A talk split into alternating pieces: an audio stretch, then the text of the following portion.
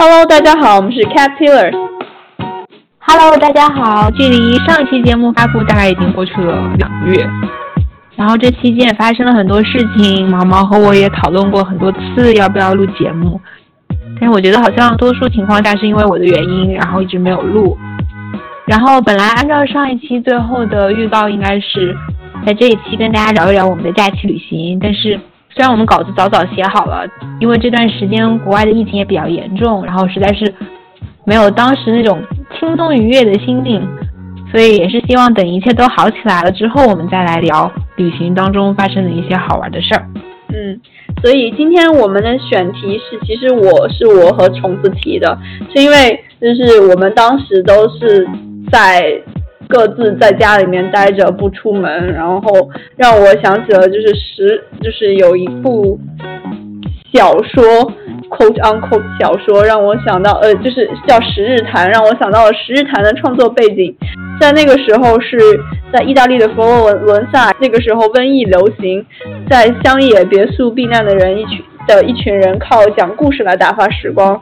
我和虫子两个人也就想谈谈在疫情当下我们的所见所想，一些糟糕的经历和一些自我救赎的方式。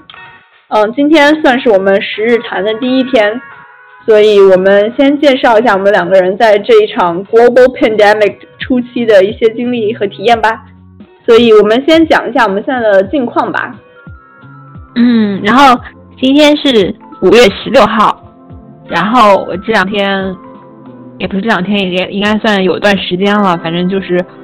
生活也步入正轨了。然后因为学校一直没有通知开学嘛，所以就只能在家跟论文死磕。哦，今天是我的五月十五日，所以从我们这个时差可以看出来，我还在美国，我还在美国亚特兰大。我在家也待了，马上要两个月了，就是真的是快两个月待在家里面。也不知道学校什么时候会开学，我们什么时候可以回到实验室继续做我们的科研工作。虽然我们我们在家还是在做科研工作，但是就是我们实验室的工作其实是差不多呃停掉了的。嗯，我想就先简单聊一下从去年年底到现在我的心路历程吧。就是从其实从十二月初刚刚出现武汉不明原因肺炎的时候，我就开始在留意这件事情了。就是在整个的大爆发之前，因为那个时候我人在美国，我打算月底回国待几天，所以那个时候我就会大概留意一下新闻，就是看一下这个情况会不会影响到我自己的行程。嗯，我记得我当时有关注一个美籍华人的微博，就是他在中国做生意。他在微博就发了当时美国使馆提醒在武汉的呃在中国的公民注意武汉的不明原因肺炎，所以这也是另外就是一个原因，我为什么当时多了一个心眼一直在看这个东西。然后后来春季学期开学，我们这边春季学期开学已经是一月初的时候了，嗯，我也回了美国了，什么事情都没有发生，但是在。过了可能半个月之后，就看到的新闻就是各种武汉的医疗资源挤兑，然后武汉封城，然后封城前后各种买不到口罩的各种故事。那个时候我听听觉得这个病毒听起来很可怕，所以说不定就传到美国来了。所以在那个时候我就开始拉着男朋友到处找口罩，跑了五六个地方，就是那些普通的外科口罩都没有存货了。那个时候真的只是一月底的时候，就是刚刚封城或者还没有封城的时候，我已经不太记得了。就是特别特别早的时候，我就发现美国的外科口罩没有存货了。当然，我也没有特别仔细仔细的找啊，但是就是你随便走五六个地方，然后你都发现都没有口罩存货了。那那你后来怎么办的呢？那个后来就是我我当时就在想，我就跟他男朋友说。我们买点，你让你爸妈也买点嘛。然后他爸妈就买到了，所以我我们当时没买到，他爸妈买到了，我们就懒得去找了嘛。然后他爸妈后来给我们寄了一点，所以后来好像就是在呃美国刚快开始的时候，好像口罩也开始缺货了，我们就一直靠那点口罩撑到了现在。但其实感觉口罩是有用的啦，不要相信他们的虚假宣传。现在他们也承认是有用的，好吗？是有用的啦，但是因为我们口罩比较少，然后我又有一有时候就觉得哎呀好麻烦，还要再去买口罩，然后我又觉得每次就口罩用过就丢掉，有点浪费，然后我有时候就会重复用一两个、一两次、两三次这样子，所以我也不知道我的口罩已经有没有用。我还有最好还是不要重复用。对，所以，然后我在荷兰的话也。有关注就是疫情方面的新闻，就是尤其是国内刚开始的时候嘛。但是因为我不是不太看外媒，所以日常获取各种信息的渠道还是国内的媒体，然后还有像微博、朋友圈什么的。所以整个我的信息追踪的过程是跟国内比较丰富的。然后，嗯，所以就不是有一个特别有意思的说法嘛，就是说。嗯呃，像那个这次的疫情，就感觉是留学生是打满了全场，因为上半场是担心国内的家人朋友，下半场是开心开始担心自己和身边的朋友。然后荷兰出现疫情大概是在二月底三月初的时候，然后他们其实每天就是荷兰相当于他们的卫生部吧，就是 RIVM，然后他们会每天发布信息，就是有新增多少病例啊，然后包括死亡数什么的。但是因为荷兰这边是比较注重保护个人隐私嘛，所以，你只能看到各个城市每天上涨的数字，但是具体这些新增的病例分布在哪里呀，然后他们的活动轨迹是什么呀，都不会被公都不会被公布，所以就是有一种你不知道你身边有没有人得病了，也不知道比如说你的邻居有没有生病什么的，反正作为中国人，因为你知道国内的情况嘛，所以至少我们就是。中国留学生群体还是比较紧张的，但是感觉就身边的外国人是非常信任政府的各种举措，包括觉得在前期的时候觉得什么口罩没有用啦，什么只要保持一定的距离就 OK 啦，什么，就感觉其实没有很慌张。但是特别有意思的一点就是，啊，就是在荷兰疫情就基本上就爆发之后，算爆发之后吧，然后所有的店里你都买不到洗手液和和。卫生纸，所以我们在看的时候，根本就表面不慌，其实也慌。那我觉得卫生纸这个事情特别搞笑，就是为什么卫生纸会没有？我觉得没有洗手液、没有消毒液可以理解，因为这个东西真的是有用的。但是没有卫生纸，我真的是不能理解。哎，我也不能理解。但是他们有人讲说，好像跟心理因素有关吧，因为卫生纸也算一种什么叫什么卫生。对卫生用品，然后就属于那种，你觉得好像你可以掌控一些什么，或者你做出了巨大努力，心理上会有一些安慰。哦，就跟辐射强碘盐这种东西。嗯，对，我觉得可能是一样的。然后就发现，嗯，其实不管哪个国家的老百姓心里都是一样的。嗯，对于我来说，嗯，我光说我当时在看国内新闻，那个时候我还在，所以。我因为我特别关注这个病，就是这个东西嘛，所以我就偶尔去看，就是一直在盯着那个新闻去看，就是就是从美国的有第一例病例，然后到第十八病例，就是我都一直在看，所以人每每一条新闻，我大概就知道哦，这个病例在哪个州，这个病例在哪个州，然后那个时候的病例都是和中国相关的，所以就差不多都是旅有旅行史的嘛。嗯，然后有一天，结果有一天新闻突然出现了，就是他说这个人被确诊了，但是并不知道传染源是哪里。然后我就知道，因为看之前国内新闻，发现这个病的传染性特别高，然后他们的流行病学调查，呃，基本上很多大部分都可以追溯到是哪里的。我觉得这一点在中国做的，我觉得特别厉害，就是他可以追到这个人，他看了谁，看了谁，看了谁。接触过哪里的人，然后最后得出来就是他这个病是从哪里传传播过来的。我觉得这个是特别厉害的。然后当美国那个新闻出现了未知传染源的时候，我就知道，美国估计已经完了，就是这个病已经传开了，肯定。嗯。然后，嗯，我那个时候特别特别紧张，因为前一段时间是看国内新闻看的特别抑郁。嗯。然后，但是在美国的时候，感觉周围的人都特别特别淡定。我非常紧张，然后天天看新闻刷那个数字，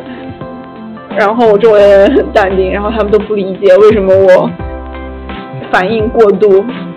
然后直到嗯，大概美国可能一千两千，就大家终于开始重视这件事情之后，我就已经我那个时候是麻木了，我已经就不再看什么了，我就差不多远离新闻了。对，嗯，大概就是这样。然后我就想的是，反正我还年应该比较年轻，对，身体应该还还可以，我就乖在乖乖待在家吧。因为毕竟读博士，随便说走就走也不太可能。然后在这边也有和男朋友相互照应一下，所以就安心在美国待着了。嗯，然后，所以我跟你选择不太一样。然后。从我们的时差也看出来，我现在肯定不在荷兰了，因为如果现在在荷兰，就是凌晨什么四五点什么的，我肯定还不会跟毛毛一起录节目。就是我已经回到国内了，然后其实我做出这个决定是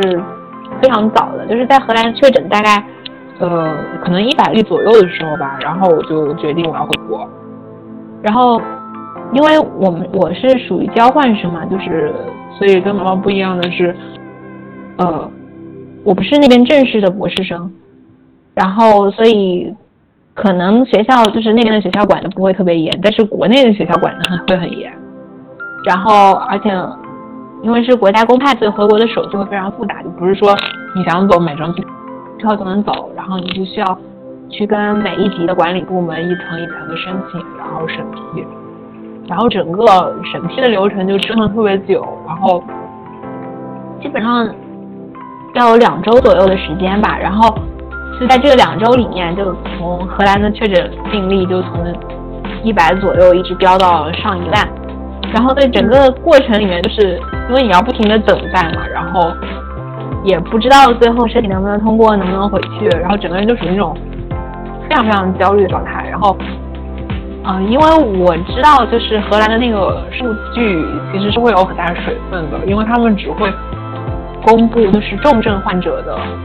人数，然后轻症的话，因为他们也不检测什么，所以根本不会包含在数据里面。然后，所以我每天都超级紧张，然后都会量超多次体温，然后又有什么风吹草草动，都会觉得啊，我是不是生病了什么的。然后就有时候就会觉得自己啊，我好像是不是有点呼吸困难，然后又是不是好像体温又有点高，然后就是这种情况，其实就特别像。疑病症嘛，就是心理学上面那种疑病症，就老觉得自己得病了。然后，而且就是，一旦你有这样的心理状态的话，你真的会，就是在身体上会有这种感觉，就是心理状态实际上是会影响身体状态的。然后，嗯嗯，我对这一点就是原来没有特别深的体会，但是我回国之后，因为我前段时间不是生病了嘛，然后就发烧了，然后。就很紧张，就是在这种情况下，忽然你发烧了，又发高烧嘛。就我那时候已经就结束集中隔离了，然后核酸检测就前前后也做了三次，然后都没有问题。就按理说你还会觉得就是普通的感冒，然后肯定没有问题。但是就是因为在这种背景下，就会特别担心，特别害怕。然后我烧，我其实发烧我也没有去医院嘛，因为去医院现在就是整个非常严格，然后需要再做核酸检测啊，然后。什么的，然后也担心自己本来没得病，然后再发热门诊，然后被传染了也很危险。然后就在家吃吃药，然后过几天，过了两天吧，然后可能就退烧了。就按理说应该就是觉得自己没事了，但是我退烧之后还是觉得自己啊，还是就觉得自己会不会生病了，然后然后就会觉得好像整个人都特别没有力气，然后就在家属于那种刷牙的时候。水杯手都拿不住的那种，没有力气，就特别可怕。天呐，好可怕！嗯，对，然后就觉得说是不是，然后我爸妈也特别担心哈，到底怎么回事？然后后来想了想，反正也不发烧嘛，然后就去去医院了。然后去医院，嗯，肯定都有防护口罩什么都做好了嘛，然后就直接去看了那个呼吸科。然后当时就跟那个医生讲的时候，医生说你估计就是胃肠感冒，然后所以没有什么胃口，然后也没有什么力气嘛。然后就还是就因为很担心嘛，然后想，那去了医院干脆就做一下 CT 好了。然后就自费去做 CT，然后做完 CT，然后那个医生说你啥问题都没有啊。然后就是就瞬间你会觉得说好像就因为你心理压力已经没有嘛，就是你又核酸检测 CT，然后又隔离了那么久什么的，然后你就会觉得好像整个人就神清气爽，然后就感觉整个人一下就有精神了，你知道吗？我的天，就感觉之前在家的时候真的就是躺在沙发上，感觉整个人都没有力气动的那种，然后什么东西都吃啊，对，就特别特别严重。然后感觉你真的是被吓到了。对，然后我妈说你估计就整个人都被吓傻了，就懵了那种。对，但是真的就会有这种情况，所以如果有在国外的同学，然后也有这种担心的话，就是自己还是要呃学会去调节自己的情绪吧，然后还是需要分辨一下到底是真的就是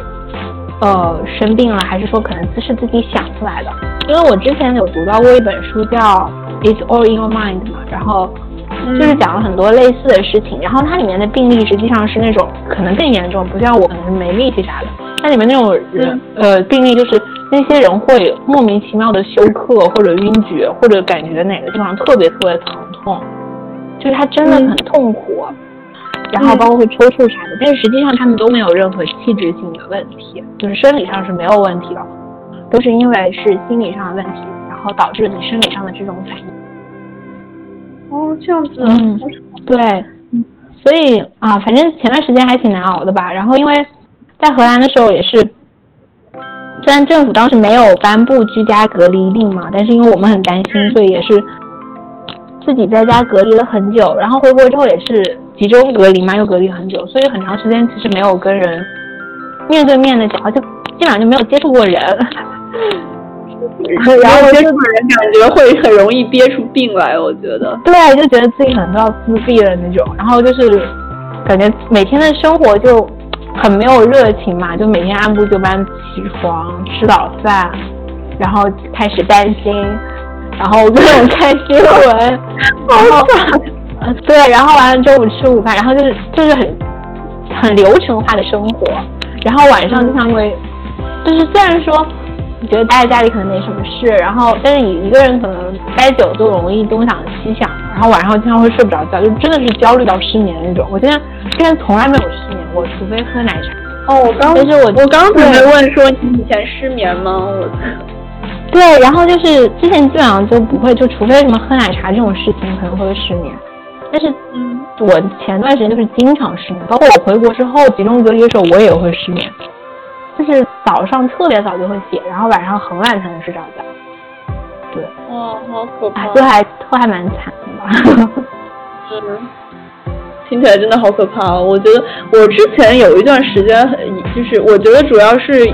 有有一个主要原因，就是你一直都是一个人待着，没有没有和人说话什么的。因为我自己有一个体验，差不多就是我有一段时间经常一个人待着，我天天在我的房间里面待着，我就真的觉得我要自闭了，然后我每天什么都不想干，除了玩手机就是想睡觉。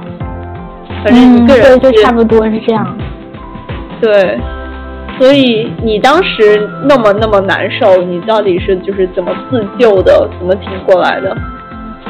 嗯，就是在国外的时候，因为有时差嘛。所以其实你跟家里人就是我会跟家里人打很长时间的电话，但是首先时差的原因，他们不能一直陪着你，然后而且他们其实也特别担心，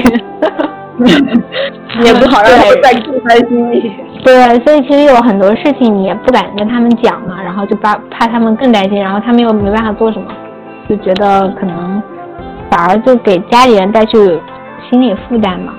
然后后来就是我每天早上起来就是做早饭什么的时候都会听德云社的相声，就努力让自己开心起来。对，然后我后来就是听他们相声就翻来覆去听嘛，听到属于那种我都可以当捧哏的，你知道吗？就是完全段子什么都已经记得了。然后还有就是嗯，晚上睡不着觉的时候，其实像很多平台它都会有所谓什么助眠音乐呀。什么睡帮助你入睡的这种东西，然后我好像听过有那种 A P P，就是有那种 App，它就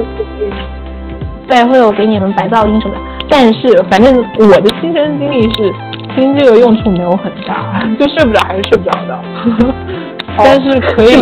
对对，但是可以就让你不会很烦躁，就是平静下来，就是你接受你睡不着的事实，然后也不会说我一定要睡着什么，让这个想法一直纠缠你嘛，你就睡不着就睡不着呗，你就闭着眼睛歇着呗。嗯，对，然后可能第二天起来也不会特别头痛什么，就会还好一点。然后还有的话就是，哦，可能我想说一个事情。嗯，行，你先说。就是关于就是这个，就是有一些 app 可以帮助你放松心情，或者是帮你专心工作什么的。我之前听我同事推荐过一个叫 Headspace，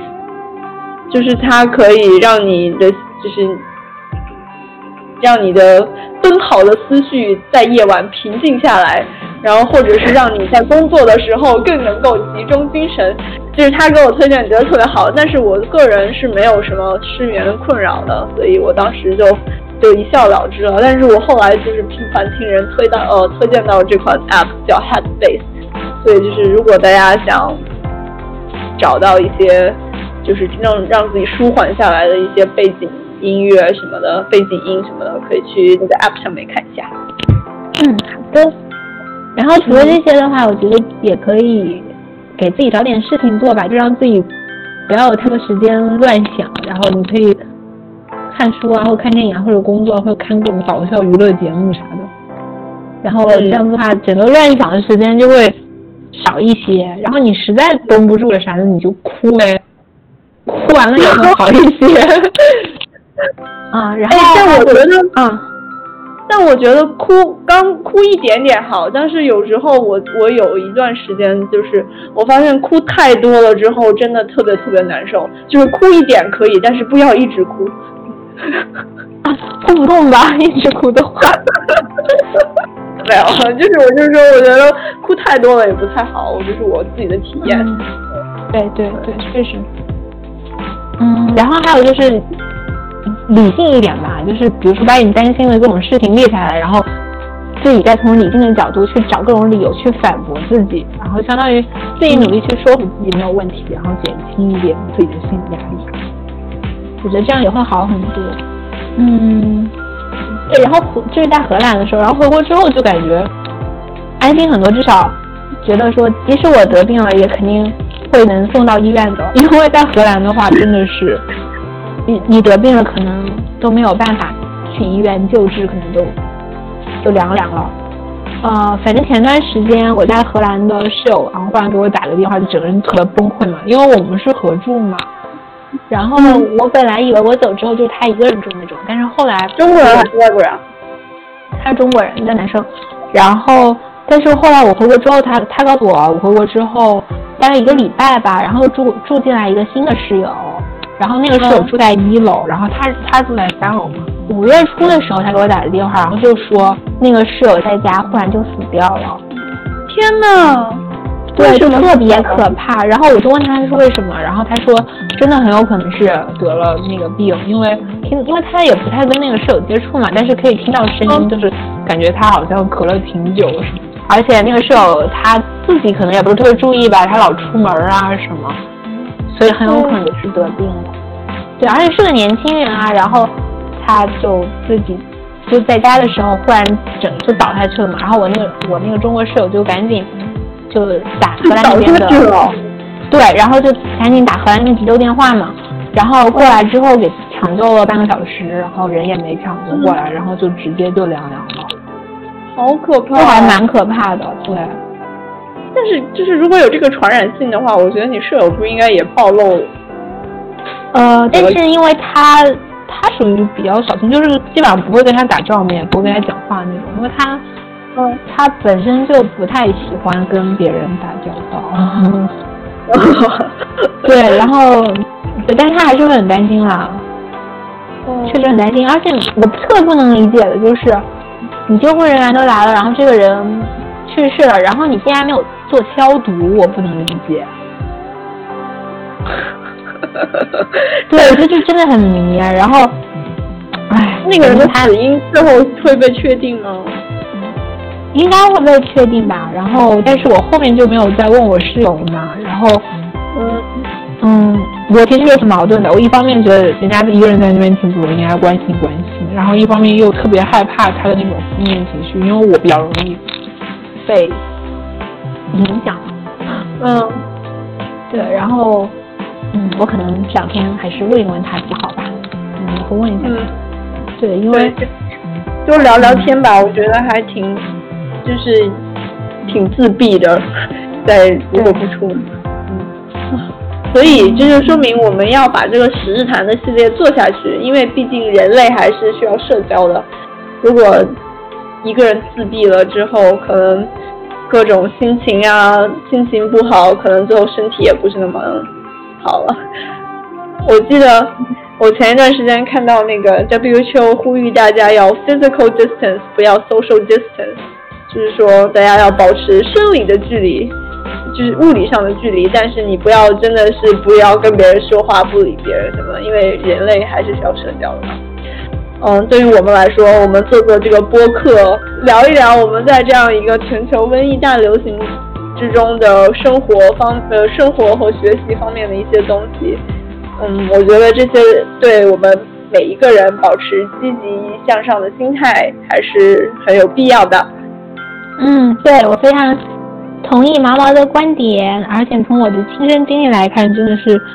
和家人朋友保持沟通什么的，会很好的缓解你的心理压力吧。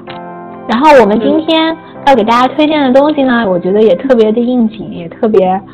呃适用于在疫情期间可能自己去缓解心理压力或者进行一些精神上的自救，有一些这两样东西都是非常有用的。然后毛毛先来说吧。哦，我当然要推荐我，我已经玩这个游戏玩了，想一下，一个半月了，就是动物森友会集合啦，动物森友会，就是在我觉得这个游戏整体感觉给人感觉还是挺放松的，就是你可以在你的岛上面漫无目的的乱跑，然后你也可以就是建造自己想要把把它最后慢慢变成自己想要的样子。就是对于不能出门的人来说，我觉得还是一个蛮好的消磨时间的办法。但是就是珍爱游戏，远离不珍爱生命，远离爆肝，不要太肝，要不然这个游戏就没有什么意义了。我觉得。对，然后我也是属于刚刚上岛一个月，对，上岛一个月左右的新岛民。然后我对这个游戏特别吸引我的就是。它里面的时间跟现实是一致的嘛，然后相当于是给你创造了一个新的小世界，而且里面的动物就是你相当于是你的邻居，都比较正能量，然后每天都特别开心。然后像我的什么兔子邻居就天天鼓励我要运动，要保持健康，对对，特别有意思。对，然后而且你可以在里面看到什么流星雨啦，然后也下也会有下雨啊什么的，然后相当于一个。另一个我更美好的世界吧，然后你又可以在里面去发挥你的创意什么的，特别有意思。哦，我想说一个，就是那那天我看到有一个人发了一个帖，就是他在美国嘛，然后他说他在就是整个这个隔全全大家都在隔离的一个背景条件下，就是他也见不到他的家人，平常也见不到他的朋友，然后他就在用这个东用用这个。游戏来陪伴自己，然后里面动这个游戏里面的小动物，有一天就是他完全没在他的生日那天，然后就给他举办了一个惊喜派对，然后他就是被这件事情感动到，就觉得哇，我看不到我的家，就是我好久没有见我的家人和朋友，但是小动物陪我来过我的生日，我好开心。就他说他被这个东西治愈了，那你应该下下个月应该可以体验一下哎，我觉得是是的。啊，好棒哦！到时候可以讲一讲你的惊喜生日派对。嗯，然后我推荐的东西是最近读到了一本个人感觉还不错的书，然后它它实际上这本书的定位也是相当于是抑郁症患者自救指南，然后这本书叫《伯恩斯新情绪疗法》，然后。就是他，嗯，其实可能不一定能会达到什么抑郁症患者的程度，才需要这样一本书。就可能比如说，你觉得你最近心情特别低落呀，然后对什么都提不起干劲儿啊，觉得对生活是就是热情啊什么，你都可以去看一看，因为它里面会有一些比较实用的小方法，就帮助你去呃一步一步从自己的那种情绪里面慢慢走出来，然后慢慢理顺自己的情绪，然后逐渐振作起来。然后这本书我还没有读完，因为呃我试了几个里面的小方法，就是感觉嗯自我感觉特别良好，然后觉得啊好像我都不需要把这本书看完了，然后就觉得我好像好很多。但是我觉得可能还是会把这本书看完的。比如说什么小方法呢？我也想知道一下哎。嗯，对，就是，呃，他第一个提出的建议就是，因为有的时候你会有特别多的负面情绪嘛，然后你就相当于在自己的脑子里要给自己设一个 alarm。对，然后就是比如说，当你出现呃一些负面情绪的时候，你可能需要停下来去想一下，你这个负面情绪为什么会产生，然后这个背后是不是有你对自己的一些行为，或者对就对你这个人本身有一些错误的认知。然后一旦你知道说我这种负面情绪产生实际上是由于我错误的认知造成的话，那么你就会觉得我这种负面情绪完全是没有必要产生的，或者是毫无根据的，就是根本就是不对的，所以你就不会再有这种负面情绪产生。然后这是一个我觉得比较有用的办法。还有就是，因为你有的时候觉得对生活没有热情，是因为你得不到成就感嘛，所以你就会可以每天花点时间去想一下我今天做了哪些事情，然后。这样的话，你会觉得说啊，我每天其实也没有虚度嘛，我也做了这么多事情，然后也都挺有用的嘛，然后也挺开心的嘛，什么的，嗯，也会比较振作。嗯，听起来蛮好的。嗯，那就这样啦，我们下一期要聊什么呢？下一期我们就随意吧。我们就有点悬念吧。好的，我们下一期就随意吧。那那你本来想讲什么？我本来我本来没什么想讲的，其实我不知道，就是因为这个已经隔了好久了，我有一种就是空空的感觉，就没有那么强的，就当时写稿子的时候那么强的那种情绪的那种感觉吧。对。嗯，对我也是，所以我们下一期，说不定我们下一期就又有那个聊我们假期旅行的心情了，所以我们可以把我们假期旅行再讲一下，或者下一期的时候，我们说不定又有一些对于我们在家工作有一些呃一些新的体会，然后一些就是呃经验之感想之类的，我们也可以跟大家聊一下。还有什么？或者下一期的时候，说不准我们已经开学了，然后可以讲讲，比如说学校里面会不会有一些新的变化之类的。嗯，哇，听起来未来，嗯，希望是这样，然后也希望美国早点好起来。嗯，嗯，我觉得好不起来了。啊，那那怎么办呢？但是好像差不多。美国这边差不多就是复工已经是一个大趋势了，因为真的如果不复工的话，大家的生活大家没有饭吃。对，对，毕竟就是你你强行隔离，可能一个月两个月，你去可一个地方可以，但是你强行全国停下来两个月，我觉得不太现实。哎，是的，嗯，反正还是好好保护好自己，然后积极的生活。嗯，是的，保持一个积极向上的心态，然后这样可能身体心情好了，感觉身体也会好，免疫力也会好一点。是的，这是有科学道理的。是的。嗯，的，那就这样喽，我们下期再见喽。下期再见，拜拜，拜拜。